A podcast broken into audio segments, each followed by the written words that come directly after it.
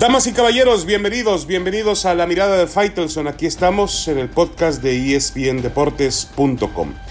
Bueno, el tema que hay que tratar es el reinicio del fútbol en México, un reinicio que se ha visto eh, de alguna manera afectado por el tema de los jugadores, los directivos, miembros del staff que reportan contagios.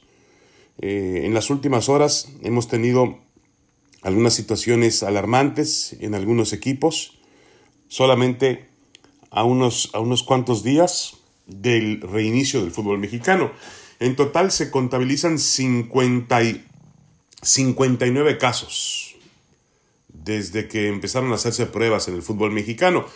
Eh, hay que recordar que hace algunas semanas el Santos Laguna reportó 15 casos, luego Cruz Azul tuvo 8, el Toluca 7, Atlas 5, y esto obviamente genera una preocupación. Em, yo no sé si en este momento realmente sea una irresponsabilidad o no el darle el banderazo al fútbol mexicano, darle la bandera verde al fútbol mexicano para su reinicio, cuando las cifras de la pandemia en México son altas y son alarmantes. Estamos en un momento realmente muy complicado en el país. Eh, no bajan ni la cifra de contagiados ni la cifra de muertos que ya lamentablemente superan los 40 mil.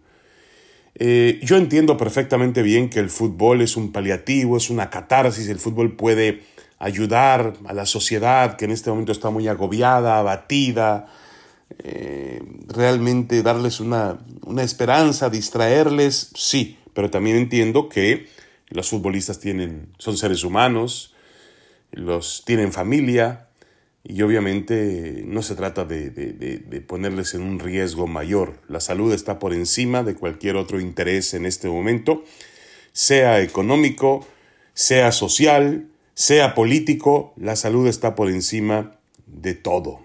Y creo que eh, habría que reconsiderar si es prudente reiniciar eh, con el fútbol mexicano. Eh, las autoridades de salud y las autoridades del fútbol mexicano han establecido un protocolo donde si eh, el equipo tiene bajas por contagios, pues puede suplirlos con jugadores sub-20. Está bien, pero a mí me preocupan que sean tantos. El, el ejemplo que tomó el fútbol mexicano para planear este reinicio fue lo que sucedió en Europa. Alemania, Italia, eh, Francia nunca empezó, Inglaterra, España, Portugal, pero hay que recordar que cuando ellos reiniciaron el fútbol, el tema de la pandemia estaba ya en un nivel más controlado. En México eso no ocurre en este momento, de ninguna manera, y obviamente se está tomando un riesgo. Yo por eso pregunto si no sería una irresponsabilidad comenzar el campeonato bajo las circunstancias que vive actualmente el país. Eh, lo lamento mucho, pero tengo que decirlo así. Si hay alguien que quiere que el fútbol regrese, soy yo. Eh, y todos los que estamos involucrados en esta, en esta industria, en este deporte, pues queremos que el fútbol regrese. Nos gusta el fútbol, disfrutamos el fútbol y sabemos lo que el fútbol puede finalmente traer para las familias, para las personas. El fútbol puede colaborar, puede eh, agregar su, granito de arena, pero insisto en que aquí el tema prioritario es la salud y no podemos este, olvidar eso jamás. Ahora el fin de semana pasado por temas personales tuve que tomar un avión hacia México y realmente he visto un mundo muy complicado, difícil, con negocios cerrándose, con, con restaurantes vacíos, hoteles en, mínima capacidad y la gente sobre todo en la calle con un, desánimo terrible. Estamos pasando por un momento complicado, eso, eso es evidente, tanto en Estados Unidos como en México. Eh, pero lo que no se vale es que las, la industria de pronto tome riesgos que no debe tomar. Por ejemplo, venía yo en el avión eh, y habían prometido que si disminuían la capacidad de comensales en los restaurantes en cierto periodo o de aceptación de personas en un hotel a, a un 30%, pues el avión en el que yo venía venía lleno, totalmente lleno. Como que no les importa demasiado y hay poca responsabilidad en algunas industrias. Y eso está claro. Eh, entonces me parece que eh, es un tema serio esto del fútbol. Entiendo que mm, hay algunas actividades prioritarias. Vuelvo al tema del avión. Es una actividad prioritaria para muchas personas. Lo era para mí porque tuve que hacer el viaje. Pero eh, el fútbol no es prioritario. Se puede vivir sin fútbol. Eso está claro. Bueno, hacemos una pausa y regresamos. Tenemos más en La Mirada de Faitelson, el podcast a través de espndeportes.com.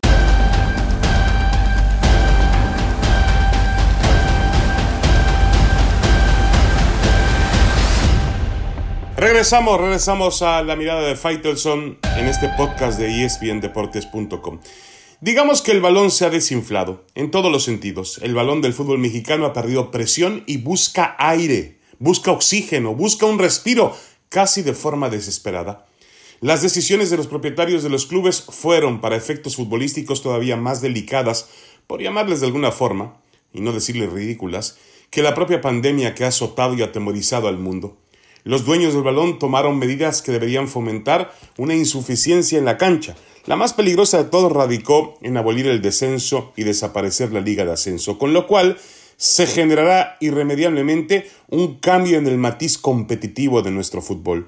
Los jugadores actuarán de forma diferente, los entrenadores pensarán distinto y los directivos invertirán en proporciones menores. El fútbol de la cancha, ese que siempre sufre, que es muchas veces ignorado y pisoteado por el negocio, volverá a ser la gran interrogante de esta Liga MX que arranca en plena pandemia en México. Entiendo que habrá clubes a los cuales ese tema no les inquiete demasiado. Salvo algunos incidentes, América, Cruz Azul, Tigre, Rayado, Chivas, Pumas y quizás Santos, Toluca, Pachuca y León, son bastantes, pertenecen a una clase que les obliga siempre a sostener un nivel competitivo sano, vigoroso, poderoso, pero hay otros pelotones dentro de la propia liga donde la relajación, que podemos traducir a mediocridad, podría imponerse para mal, ¿Para qué me esfuerzo si el castigo no significa perder la categoría? ¿Qué tengo que perder? Podrían ser algunas de las reflexiones de estos equipos.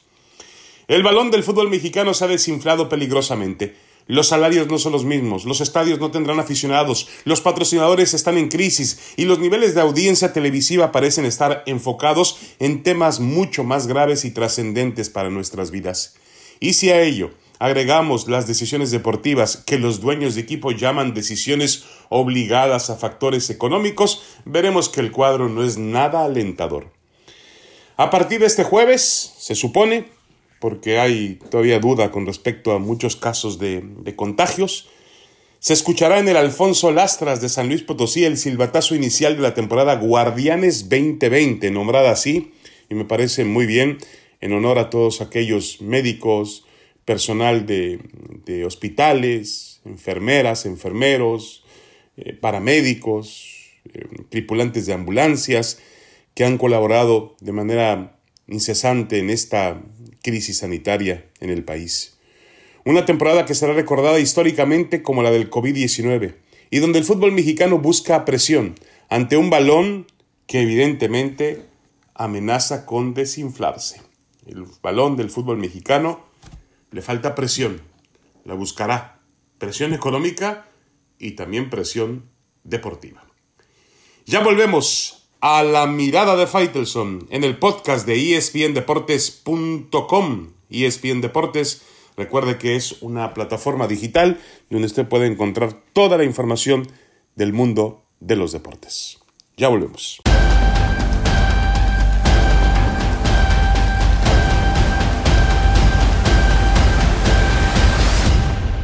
Regresamos a la mirada de Faitelson y echemos un vistazo, una mirada a lo que va a ser el eh, torneo Guardianes 2020 del fútbol mexicano. Siempre me ha parecido insulsa, vacía y hasta arcaica la polémica que se genera por la determinación de la dimensión de los clubes del fútbol mexicano.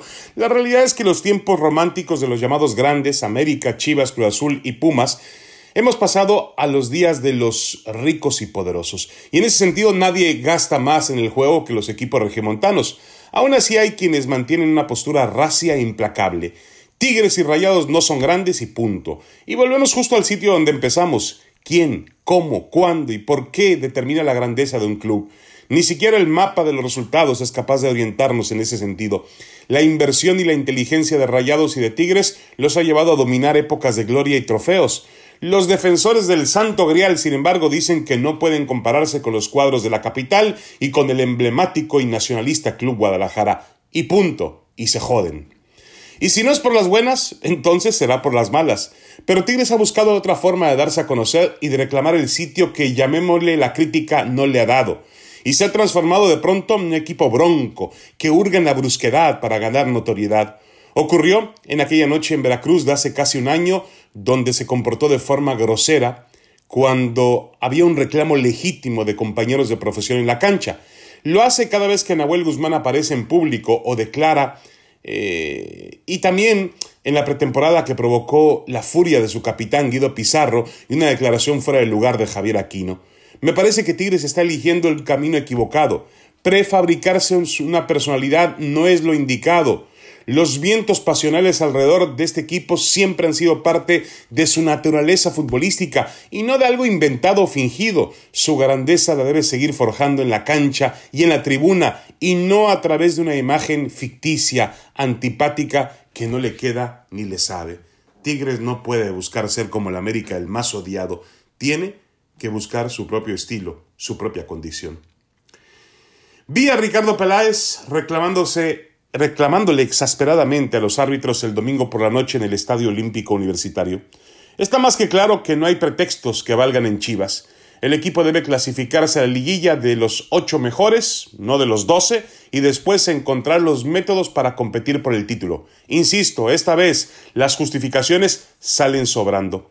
Cinco torneos sin liguilla son verdaderamente insultantes, ofensivos para un club de abolengo como el Guadalajara.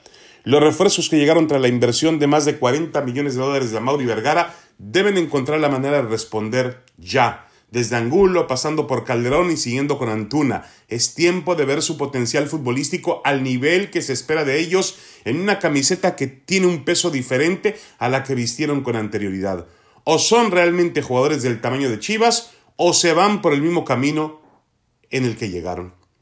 Espero que la temporada signifique la consolidación y al mismo tiempo el adiós de JJ Macías.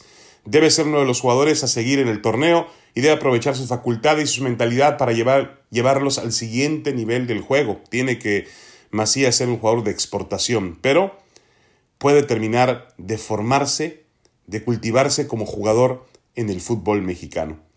Ya basta de justificar que este equipo que en este equipo no alcanzan los resultados que reclama su historia y sus aficionados por el hecho de actuar únicamente con jugadores nativos.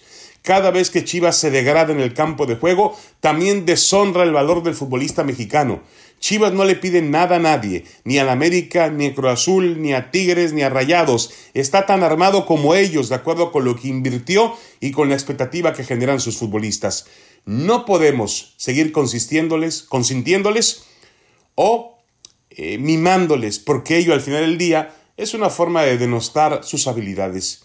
Chivas es favorito, para mí está entre los favoritos y debe ser tan favorito como cualquiera de los tres, cuatro o cinco señalados para levantar el trofeo. Decir que Chivas no es candidato por el simple hecho de que juega con mexicanos es el mayor insulto que le podemos proferir al fútbol de este país.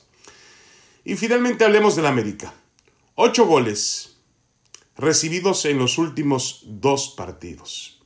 Nadie pero nadie puede entrar en crisis antes de que comience la temporada. Eso, eso parece imposible, con excepción del América.